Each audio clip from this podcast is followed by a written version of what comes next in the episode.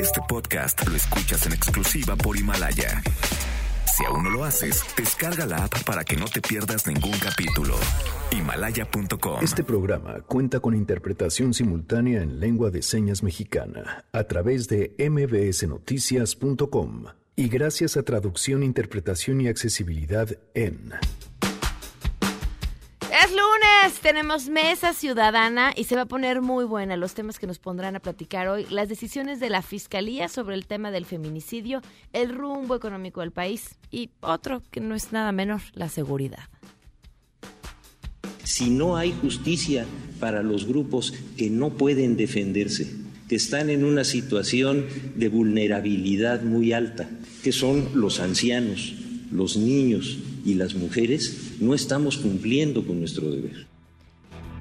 Somos un grupo que no podemos defendernos. Bueno, además, ¿qué pasó ayer en la ceremonia de entrega de los premios Oscar? Platicaremos todos los detalles con la gran Susana Moscatel yo sí le apostaba Parásitos porque independientemente de si nos gusta o no una película, si vemos una técnica brillante, si vemos un giro de tuerca increíble, una narrativa que no habíamos visto antes, la academia sí está auténticamente preocupada por ampliar su horizonte. Tenemos buenas noticias y más, así arrancamos a todo terreno.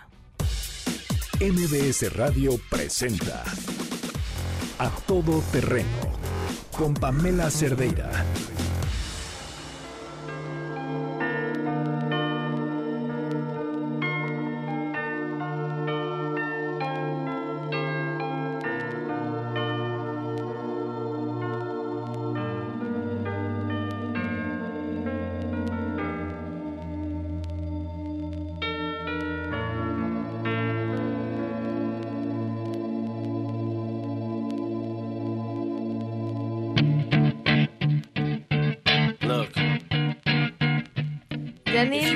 Tardes, ¿cómo estás?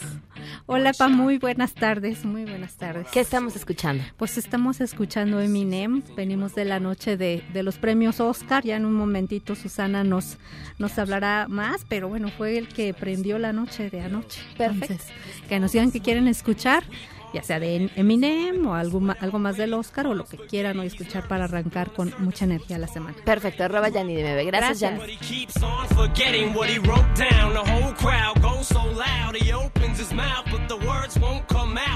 Muy buenas tardes, bienvenidos a Todo Terreno. Gracias por acompañarnos en este lunes 10 de febrero del 2020. Soy Pamela Cerdera. La invitación a que se comuniquen por teléfono 5166-1025, el número de WhatsApp 55333295 85 a todoterreno arroba mbs.com, el correo electrónico en Twitter, Facebook, Instagram me encuentran como Pam Cerdeira, no hay Romero en la interpretación de lengua de señas. Lo pueden ver y seguir a través de www.mbsnoticias.com y les recuerdo también que estamos en Himalaya, si quieren buscar el podcast de A Todo Terreno, lo único que tienen que hacer es meterse a la página de Himalaya, desde ahí nos buscan o descargar la aplicación, no importa qué sistema operativo tengan, no solamente nos descargan y nos escuchan, hacemos comunidad, platicamos, podemos compartir fotos, imágenes, etcétera, un sinfín de cosas. Muchísimas gracias otra vez. Este, se fijan cómo hemos encontrado eh, semana tras semana alguna excusa para hablar con Susana Moscatel. Susana, ¿cómo estás? Muy buenas tardes. Tú y yo no necesitamos excusas ni pretextos para platicar, pero siempre es un gusto y un placer estar contigo, mi querida Pam. Cuéntame todo lo que sucedió, cuéntame todo sobre anoche.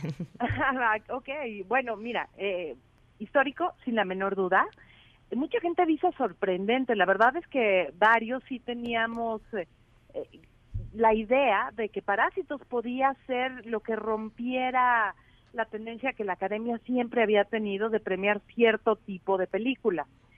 Lo, eh, lo que sí sorprendió mucho fue la categoría de director, porque ahí estábamos seguros que iban a premiar a Sam Méndez por 1917.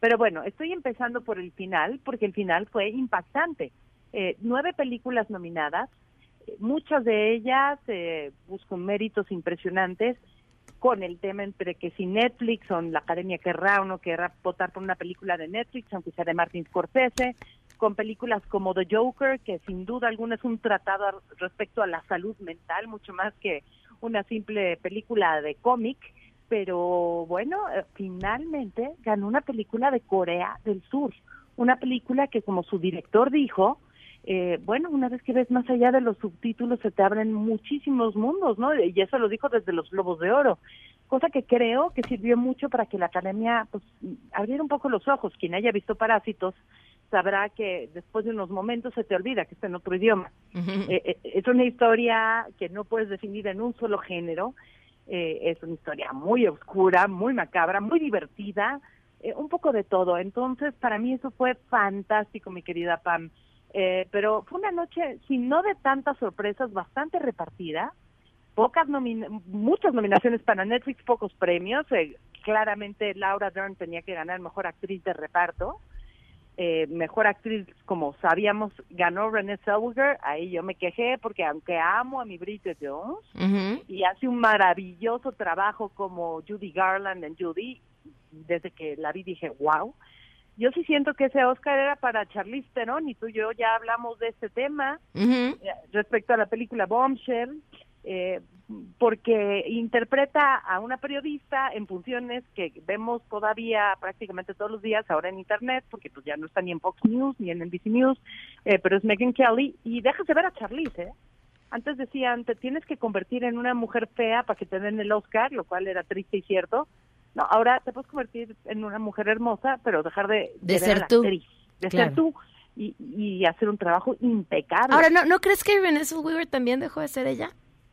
Eh, Renée Zellweger sí, pero mira, tenemos mucho más clara la imagen caricaturizada y la imagen del personaje que era Judy Garland como personaje. Mm.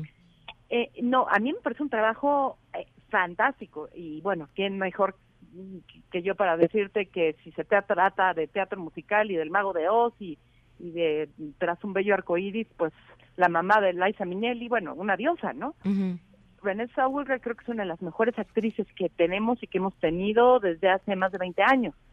Eh, y por supuesto que sí dejas de verla, sin embargo, eh, no es un trabajo más sencillo en el en términos de de, de, crear una realidad que todos conocemos. Me encantan las dos, me encantaron las dos, ¿eh? Estoy contenta con prácticamente o básicamente todos los resultados y bueno, mejor actor, pues Joaquín Phoenix, ¿qué podemos decir, verdad? No Indudable. Sí, indudable. Y como bien vi que ya estábamos con el tema de la música, pues sí, muchas cosas muy notables en la música.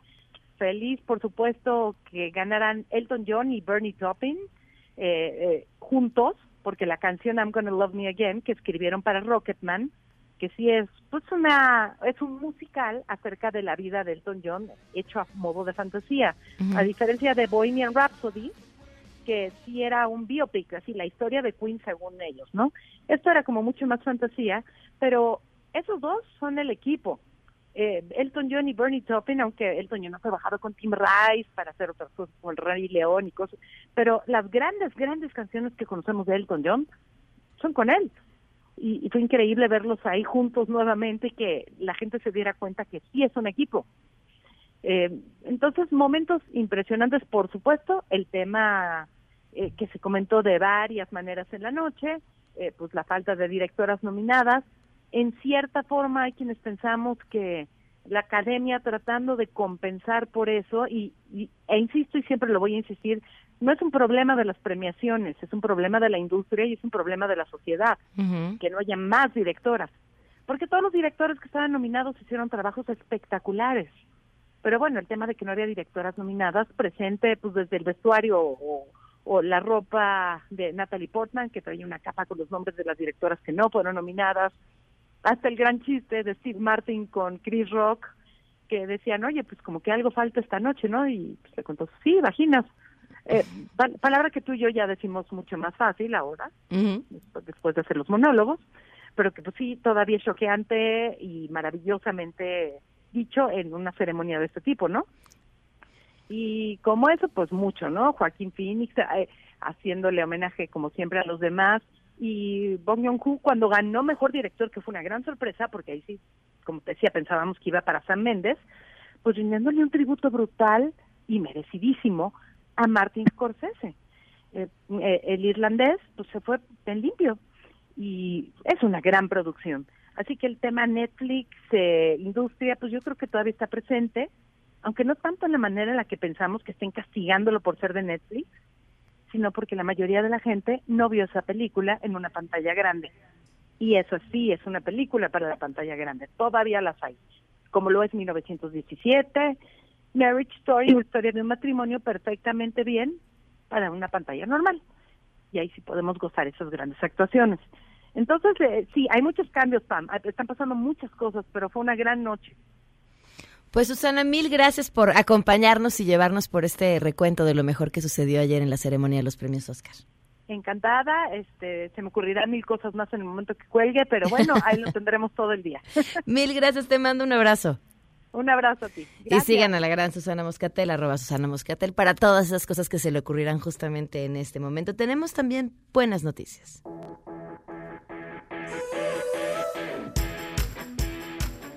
Nora Bucio, te escuchamos. Muy buenas tardes. Pamela, te saludo con gusto y te comento que la diputada priista Irma María Terán Villalobos propuso como medida para erradicar la violencia machista que se imparte información para evitarla desde las instituciones educativas públicas. La legisladora presentó una iniciativa para reformar el artículo 15 de la Ley General de Educación para que se permita incluir el tema en el contenido educativo y con ello promover un cambio ideológico generacional.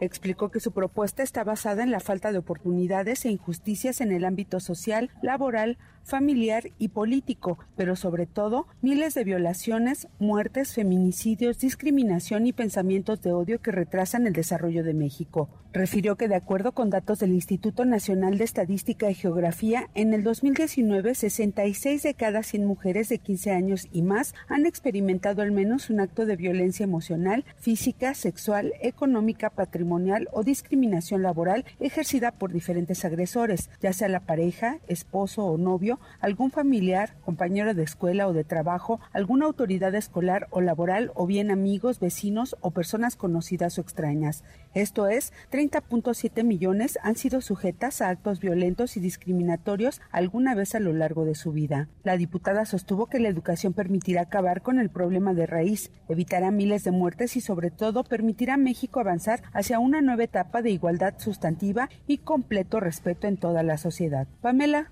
la información. Gracias, muy buenas tardes. Vamos a una pausa y continuamos a todo terreno. Regresamos a todo terreno. Este podcast lo escuchas en exclusiva por Himalaya. A todo terreno con Pamela Cerdeira. Continuamos.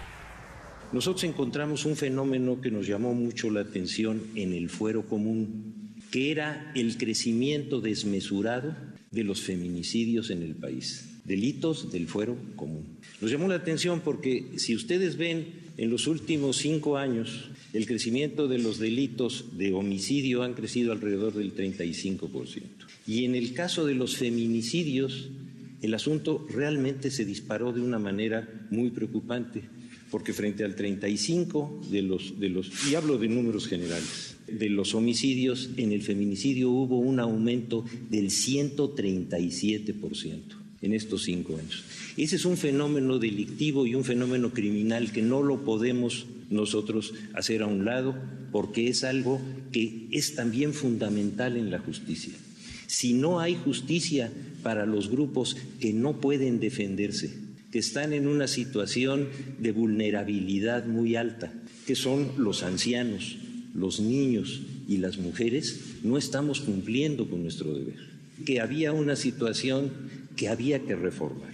Que ese delito, manteniendo su autonomía, deberíamos de hacerlo mucho más sencillo para proteger a las víctimas, para proteger a las mujeres, para darles mayor empoderamiento en la defensa de su vulnerabilidad sobre todo algunos grupos feministas me dijeron que, no entendían con claridad cuál era la propuesta. Le dije, con mucho gusto la vamos a, este, explicar cuantas veces sea necesario. ¿Qué estamos haciendo? Primero, visualizando un problema muy grave.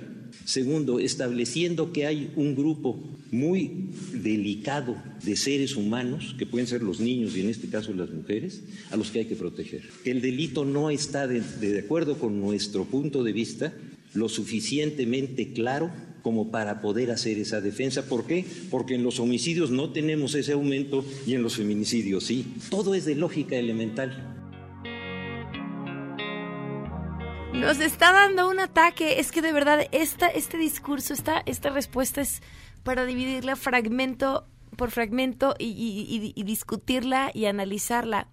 Desmenuzar. Primero las mentiras. A ver, ¿no hay un aumento en los homicidios? Por supuesto que hay un aumento en los homicidios, en general, en los homicidios a hombres, que son su mayoría en el término así bruto, y también un aumento a los feminicidios. Los dos han aumentado. ¿Cómo que no hay aumento? ¿Cómo decir que las mujeres somos un grupo qué? ¿Delicado? Delicado. Delicado. Ana Catiria ya está aquí con nosotros. ¿Cómo estás? Bienvenida. Gracias, Pamela, siempre por este espacio tan productivo. Juan Francisco, bienvenido también. Gracias por acompañarnos. ¿Cómo estás, Pam? Buenas tardes. Bien, a ver, este un poquito de contexto. Esta discusión comenzó hace siete días aproximadamente, en el que justamente el fiscal dijo frente a legisladoras y legisladores de Morena que pensaba quitar del Código Penal el feminicidio porque era muy difícil de probar. Esto fue lo que justamente muchas legisladoras sobre todo alzaron la voz y dijeron no estamos de acuerdo y comenzó una discusión muy interesante que hoy que el fiscal se presentó en la mañanera pues ya nos dijo que no entendimos bien. Bien. No no discúlpame. Bueno este ¿Me lo puedes explicar, Pamela? no, yo creo que eh, pues hay, hay varias, varios agravios, ¿no? Con estos comentarios. Eh, pues eh, dudo mucho que el 100% de las feministas o de los estudiosos del derecho que conocemos las consecuencias que este tipo de, de poco acertados comentarios tienen, pues no hayamos entendido. Por supuesto que entendemos. Y lo que entendemos es que la falta de capacitación y de sensibilización de las autoridades son las que están provocando que no se puedan integrar estos delitos. No, no es, pues vamos a, bajar el estándar de requisitos para ver si así ya puede trabajar la autoridad. Capacita a tu personal. Yo no conozco a un solo litigante o a una litigante que no entienda cuál es la expresión para reunir los elementos del tipo o los elementos del delito para acreditar el delito de feminicidio. Es clarísimo. Quizá la diferencia generacional para algunas personas no les permite ni siquiera entender en qué consta un delito de género. Y esto vendría en total retroceso a la lucha de la exigencia por visibilizar una problemática real y actual dentro de esta sociedad que no por cambiar un tipo penal desaparece. Además que, pues, eh, los que se dicen eh, eh, mm, procuradores, litigantes, estudiosos del derecho sabrán que el homicidio, el bien jurídico que protege este tipo penal es la vida. Pero el feminicidio no. El feminicidio es la dignidad y la vida. Son tipos penales distintos, justamente atendiendo a que la razón por la que se comete ese delito no es simplemente por privar de la vida a alguien, es denigrar, humillar, dejar y lastimar hasta el grado más íntimo la vida de una mujer, sea antes o después de la muerte. Y eso creo que eh, es de parvulitos entender cuando te montas frente a, a, un país para, para querer integrar lo, lo que decías de los homicidios. Pues ahora sí que yo que dijera a alguna persona yo tengo otros datos lo peor es que son sus datos los, los, exacto acá y otro pero además en este caso yo creo que la parte de la gravedad es de quién viene o sea quién es el que está diciendo esto porque si lo dijera no sé algún funcionario voy a decir no sé de, de alguna dependencia que no tuviera nada que ver con Procuración de Justicia, pero estamos hablando del fiscal general de la República, la persona que tendría que tener la mayor sensibilidad, capacitación, instrucción, vehemencia en decir, oye, tenemos que proteger a los sectores que están hoy más vulnerables. Y claramente las mujeres, y claramente existe esa vejación y ese, digamos, atropello. Entonces, que suponga él que va a haber mejores resultados eliminando el tipo, porque al final del día todos quedan cubiertos por el homicidio, porque es un poquito el, la, la ese es el sinónimo. Decir, oye, pues al final van a ser muertos, pues ¿qué más da? Pues investiguenme bajo el delito de homicidio y ahí van a quedar cubiertos. Pero como bien dice Ana, se, se les olvidó un pequeño detalle, que hay otra serie de componentes e ingredientes de una sociedad que es machista, de una sociedad en que ha habido enormes tragedias como Juárez, como Toluca, eh, es decir, alguien dice, oye, pues a lo mejor es algo muy lejos. Eh, el mayor número de feminicidios hasta hace un tiempo que se cometían eran en Toluca. O sea, ni siquiera tenemos que ir muy lejos. Ahí, este es un tema que, que nos impacta a todos como sociedad. Entonces, que el fiscal nos diga ahora que por un lado haya que eliminar este delito o por otro, aunque ahora medio se Ahora ya se retractó. Ya se retractó de eso, pero de repente dice, bueno, vamos a modificar para quitarnos las trabas que nos hacen ser no eficientes y luchar contra la ola de impunidad. Cuando en realidad lo que está diciendo es, vamos a destruir las ventajas que se habían ganado como garantías, como derechos fundamentales a raíz de la reforma 2008 que entró en vigor en 2016, pero como me estorban y no estoy plenamente convencido de ellas, mejor regresemos al antes, ¿no? Donde no teníamos que armar las carpetas con tanto cuidado, las pruebas se podían obtener pues por medios, digamos, este más ligeros, ¿no? Eh, el uso de agua mineral y otra serie de eh, instrumentos, ¿no? Que son bastante convincentes. Eh, es que era más fácil. Entonces, ¿por qué no lo hacemos así y, de paso, pues obtenemos mejor mejores niveles de, de procesamiento? Decir, oye, no, no va por ahí. Lo que va es, tenemos que ser persistentes y tenemos que ser eh, absolutamente eh, imbatibles en decir los derechos fundamentales no los podemos reducir. Lo que tenemos que hacer es capacitar mejor, instruir mejor y asegurar que las cosas funcionen en los tres niveles de gobierno y particularmente, ahorita lo decíamos en el, en el antes, eh, los primeros respondientes. Y a lo mejor alguien dice, ¿y qué, ¿y qué es eso, no? Nuestras policías si las policías no funcionan, el sistema no puede funcionar. Y por eso no da resultados, porque se nos olvidaron las policías. Y la Guardia Nacional no es la policía. No. Y las policías municipales están abandonadas. Y las policías estatales las tienen haciendo tontería y media menos lo que debe ser. Y a la policía federal, pues la desbandaron. Entonces, no que no que no nos digan ahora que no hicieron la chamba. Destruyeron lo que se podía haber hecho bien y, y rompieron la inercia de lograr mejores cosas. Entonces, es muy fácil apuntar hacia, hacia otros lados, pero más bien tendrían que verse en el espejo y ver lo que han hecho mal y tratar de corregirlo y lo más pronto posible. ¿Por qué les cuesta tanto trabajo probar el feminicidio? Porque no están capacitados para implementar el sistema acusatorio. Es, uh, te lo digo como litigante de todos los días. No hay un solo día que no dedique mi vida a litigar materia penal. Hay gente muy capaz, hay ministerios públicos que se han preparado, pero obviamente son los menos. Eh, no se puede acreditar porque el sistema acusatorio requiere, como bien decía Juan, ciertas características para poder eh, incorporar a un juicio penal estas pruebas para llevarlas frente a un juez. Entonces, cuando vienen flojas por esta falta de técnica jurídica, que es solo eso, bueno, no es solo, ¿no? Implica estudio, cosa que no les gusta mucho.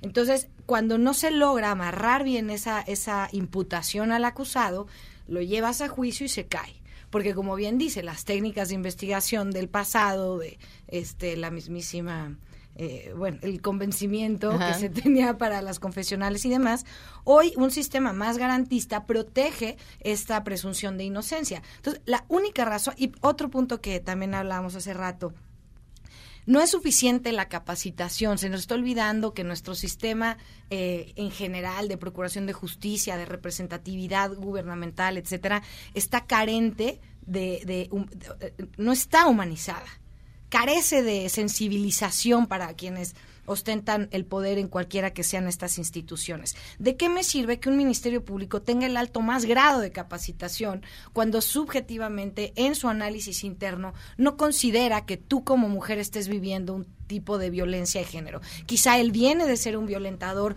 o de ser violentado, no estoy señalando más o menos, pero se le ha olvidado a, la, autoridad que hay una, hay una responsabilidad humana. ¿Y a qué me refiero con esto? Con el tema psicológico.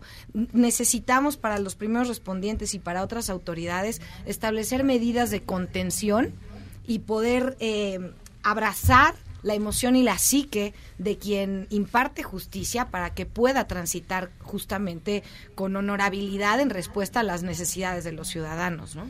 Sofía Ramírez, bienvenida. Antes de que el fiscal se desdijera, como sucedió hoy en la mañana. se desdijo. Sí, se desdijo y a ver, se desdijo y de paso les dijo a las legisladoras mentirosas. Pero además... a nosotras babosas. A las feministas que no entendieron nada. Pero yo no me puse el saco. La verdad es que me parece que el que... entendí. O sea, el, el, comunicado de la semana pasada de la Fiscalía General de la República, a la cual hace alusión hoy el fiscal general Gertz Manero, decía que eh, se mantenía el delito de feminicidio, pero un, un bullet arriba, o sea, hacer un bullet. Y un bullet arriba decía es un rollo acreditar esto y eso hace que la justicia sea más difícil. Entonces, ok, no van a quitar el feminicidio, pero creemos y la postura institucional es que es muy difícil. Y en la mañana hizo exactamente lo mismo. Dijo, las feministas no entendieron nada y además me están tergiversando, por eso hay que estudiarlo. Y sostengo, una vez más, dice eh, el fiscal general, pues que no, que realmente es muy difícil poder acreditar las razones que generan que sea un, homicidio en razón de eh, género y por tanto, pues tenían que quitarlo. A la letra dice, el delito no está de acuerdo con nuestro punto de vista lo suficientemente claro como para poder hacer esa defensa. Entonces, se les dice y no. O sea, al final de cuentas, es un no compromiso con mantener las razones que acreditan el feminicidio en función de género. Y nada más quiero destacar, en el comunicado la semana pasada la Fiscalía General decía que 28 entidades tenían en su Código Penal local el feminicidio. Literal me eché todos y encontré que en particular en el caso de Chihuahua no está y eso llama la atención porque estamos a veintitantos años de las muertes de Juárez, donde empezó esta visibilización del problema, donde además hay sentencia de la Suprema Corte y un montón de precedentes en la Corte Interamericana de Derechos Humanos y demás.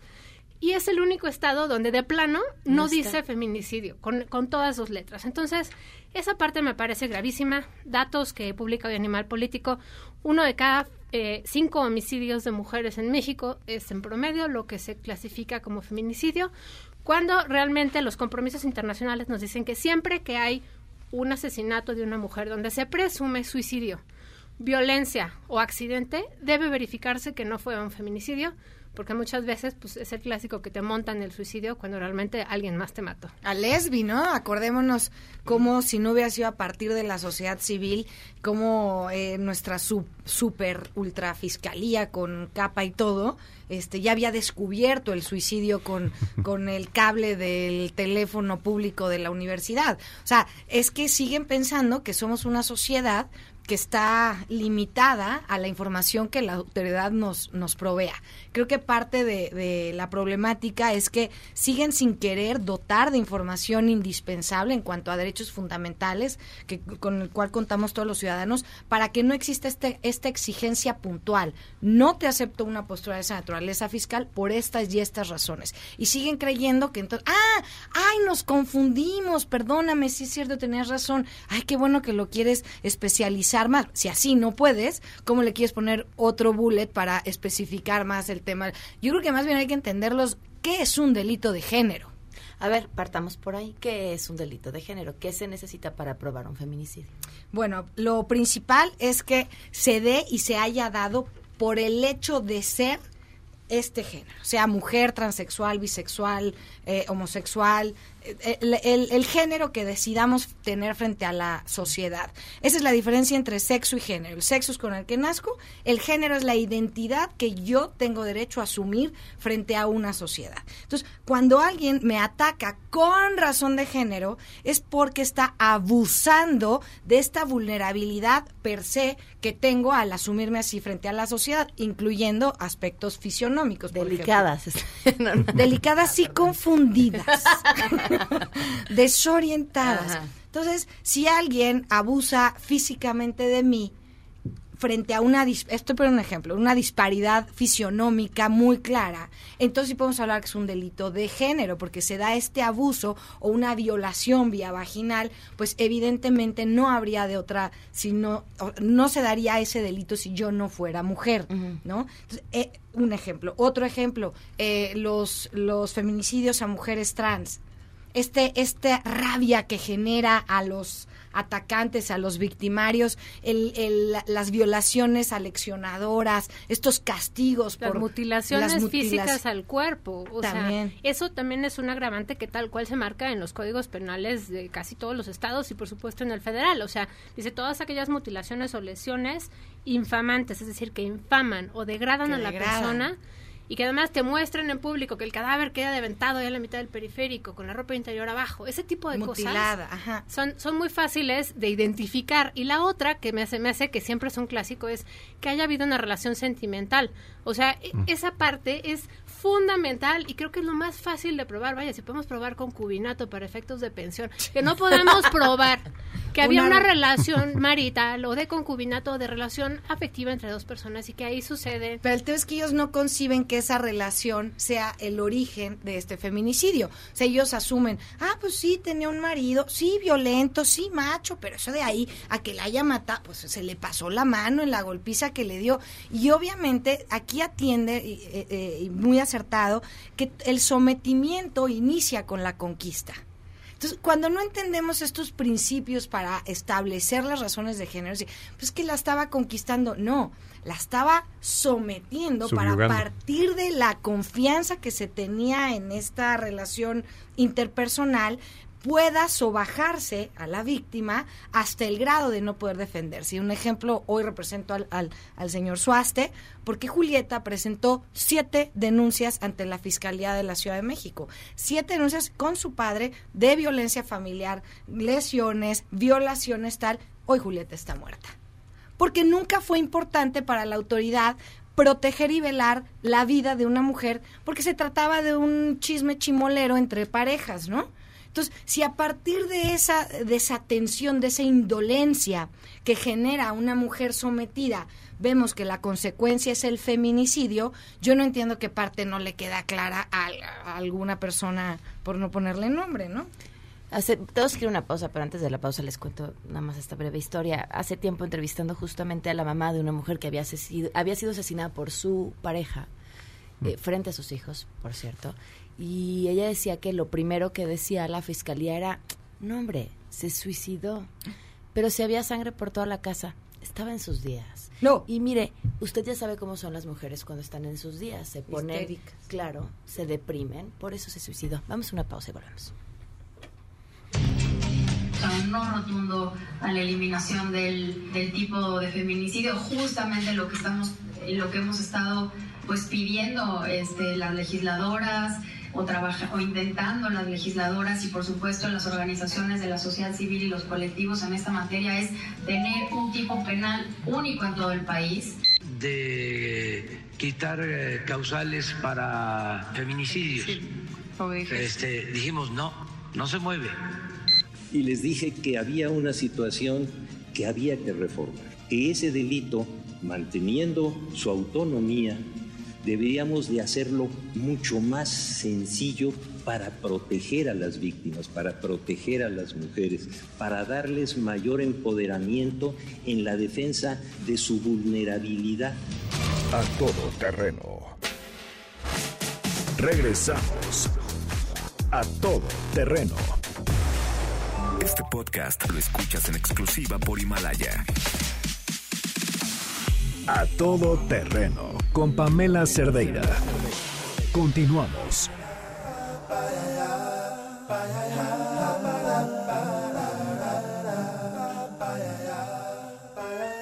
La discusión no ha parado, así que les voy a pedir que si la puede, si puede explicar todo lo que sucedió en el corte, por favor.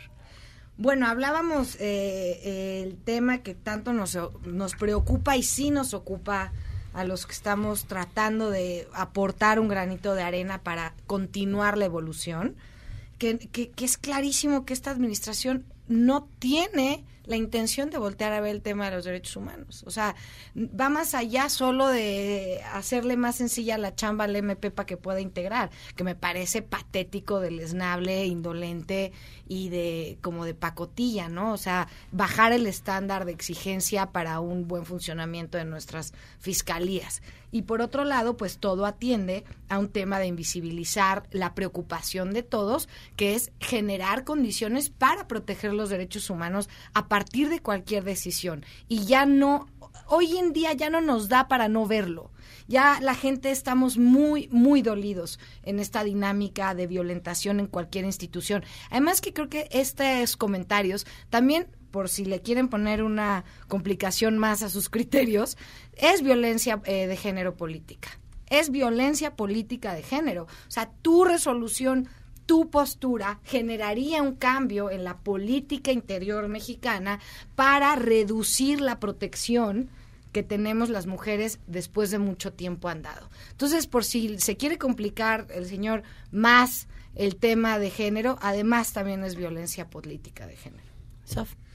Nada, que platicábamos que se van a, acabar, se va a acabar la FEBIMTRA, ¿no? Sí, se desaparecen las fiscalías especializadas para mujeres. Ese fue el anuncio de hace unas semanas. Por razones presupuestales, que además, y a eso nos lleva... Porque consideran que no son útiles. Claramente, o sea, y lo que así empezaste el programa, así empezaron el programa diciendo los derechos humanos no son una agenda prioritaria para esta administración. Nos pese, no nos guste, pero no basta, o sea, no se quedó en el, nombramiento de Rosario eh, Piedra, sino que esto trasciende en cada una de las instancias y de las acciones de gobierno.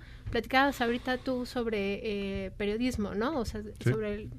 Sí, eh, eh, se captó ahí en redes sociales la declaración en un teléfono, seguramente no estaba al tanto de, que estaba siendo escuchado, y la persona encargada de, justamente en la CNDH de vigilar y de generar propuestas de protección a comunicadores, que con palabras oeces básicamente decía que un comunicador que se estaba quejando del acecho en su contra, pues que no tenía ningún derecho porque estaba siendo demasiado crítico de la administración. Entonces que alguien que tuviera ese tipo de expresiones no merecía la protección de ninguna otra institución, como si diciendo eh, si eres estás en contra del gobierno, el gobierno aún en, tratándose de la CNDH como un organismo independiente, que ya no lo es, y por lo visto con las declaraciones de esa persona se ratifica que ya no lo es, no merecen ningún tipo de protección. Lo cual, digo, nos pone los pelos de punta, ¿no? Este, porque quiere decir que las instituciones dejan de servir para lo que fueron conformadas y se convierten simplemente en cajas de resonancia o otros instrumentos para eh, enaltecer el culto a la personalidad del presidente, quien, por, según ellos, es infalible o goza de una omnipresencia en todo lo que pueda y diga eh, en cada mañana, ¿no? Insisto, no se trata de dramatizar, se trata de decir, señores, hay problemas que requieren atención y la atención debe ser puntual, científica, con un código perfectamente apegado a lo que la Constitución señala y no lo que se hubiera dicho esa mañana o lo que sea el capricho en turno. Así no podemos resolver los problemas. Y nadie está por encima de la ley, nunca. O sea, ese es el principio básico de la libertad de expresión. Y ahí lo que estás diciendo y también decía Juan, ojo, porque Pame, se nos viene otro numerito. Están otra vez impulsando a que eh, se tipifique nuevamente, o sea, ya se quitó, ahora volverlo a poner el tema de difamación. Coartar totalmente uno de los principios que alientan la evolución social, que es la libertad de expresión, en cuanto a lo que decía eh, Juan Francisco, de las críticas o observaciones que se puedan hacer al presidente o a algunas personas de alto mando. Entonces, lo que sea que les incomode, la observación que se les haga será sujeta a un castigo. Entonces, otra vez me, me imagino como en 1981 ¿no? Con la ley fuga, o yo qué sé, algunas otras, ese terror que se sentía a la autoridad, porque entonces socorres o te mato, porque si hablas te castigo, porque no hay con quién acusar al cocinero, porque no hay contrapesos. O sea, estamos sí como poco a poquito llegando a ese punto que sí creo que estamos en una situación de alarma, alerta. uno de los grandes problemas en México es la impunidad y esta la ha vivido cualquiera que haya ido a levantar una denuncia por lo que quiera, ¿no? Sabrá que lo primero que va a hacer es sentirse más amenazado por las autoridades, por la información que te piden, por cómo te cuestionan, es una revictimización Híjole, señorita, si se queda a denunciar, se va a quedar aquí todo el día. Piénselo El viernes a una chica que ahora estoy representando fue a denunciar por la golpiza que le pusieron el jueves y sí, venía con algunos moretones, pero no se venía desangrando. Y el, el propio personal del CABI le dijo, híjole señorita, ¿está seguro que quiere meter al papá de sus hijos a la cárcel? ¿Está seguro que le va a hacer eso a sus hijos? Cuando además ni siquiera el tipo penal de violencia familiar amerita prisión preventiva oficiosa. Pero le metieron tanto miedo que se fue. Se fue sin iniciar la denuncia porque les da flojera. Una amiga fue a denunciar justo a su expareja que la acababa de golpear frente a su hija y la respuesta fue, mire, si por eso la golpeó, ahora por denunciarla va a matar. Ya ve cómo están los feminicidios. Entonces, a ver, ya entendemos todos la impunidad es terrible.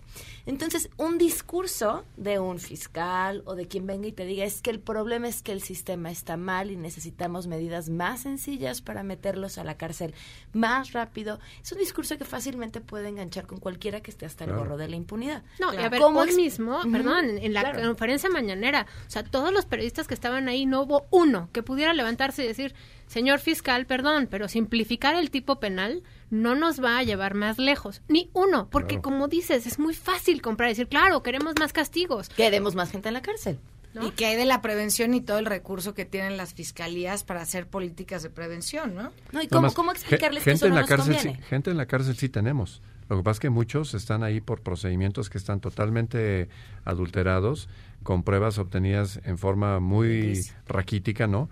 Personas que cuyos procedimientos que todavía alcanzan, digamos, del anterior sistema, llevan ahí en proceso mucho, mucho tiempo. Entonces, no podemos ceder ante este espejismo que es bajemos la guardia, bajemos los requisitos y entonces vamos a poder meter más gente en la cárcel. No, si no se trata de meter gente a la cárcel, se trata de inhibir el que alguien ya no sienta como es hoy en día la realidad. Hoy en día cualquier persona dice, a ver, ¿cuáles son mis opciones? ¿Puedo delinquir? ¿Cuál es la probabilidad de que yo sea procesado y sentenciado? 1%. Eh, voy a poner el ejemplo opuesto para que se entienda a nivel de, de tierra, ¿no?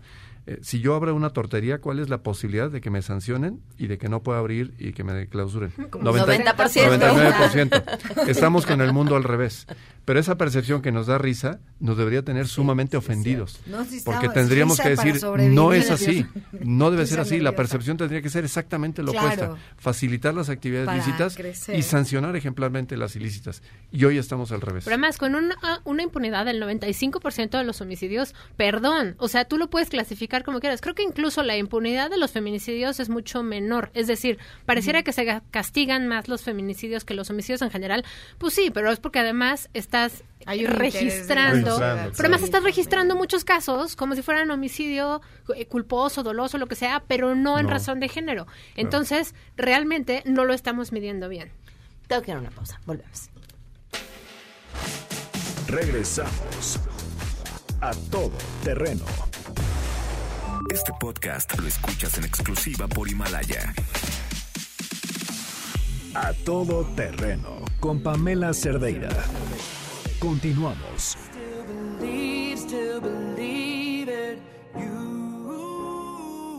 Continuamos a todo terreno. Nos quedan eh, pocos minutos, pero bueno, para concluir, o sea, algún otro tema que quiera decir, Juan Francisco.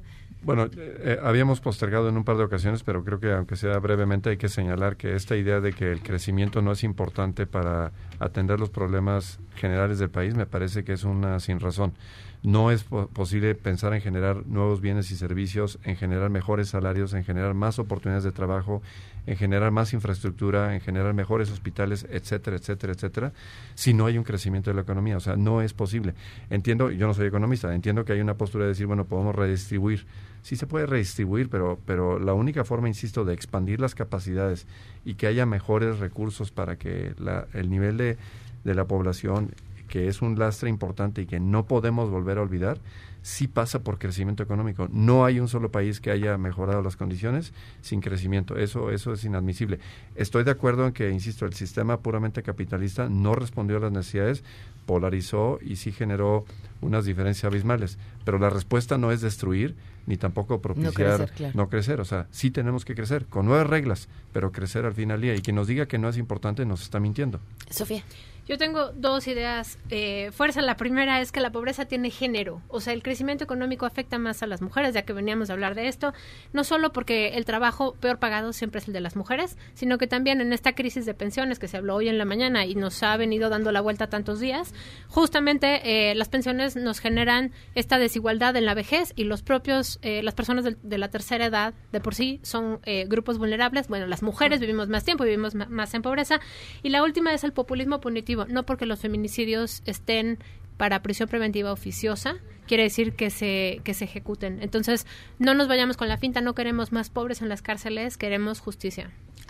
Sí, bueno, atendiendo eh, un poco a lo que hablaron mis dos compañeros, eh, me parece, tampoco soy economista, pero podríamos empezar a, a establecer la obligación de compartirlo, lo que ya existe, ¿no? Vemos en muchos casos de protección y contención de víctimas que no tienen acceso a servicios públicos cuando el presupuesto está, cuando los insumos están y simplemente se coarta el derecho, no sé para qué se lo reservan, si para una emergencia, ¿no? ¿O qué? Pero quizá podríamos empezar a utilizar los recursos que ya existen, que ya ahora, como no vender terrenos del extranjero, propiedad de la nación, etcétera, y ocupar por el tema de salud que viene correlacionado totalmente a poder eh, impulsar una lucha económica a partir del género.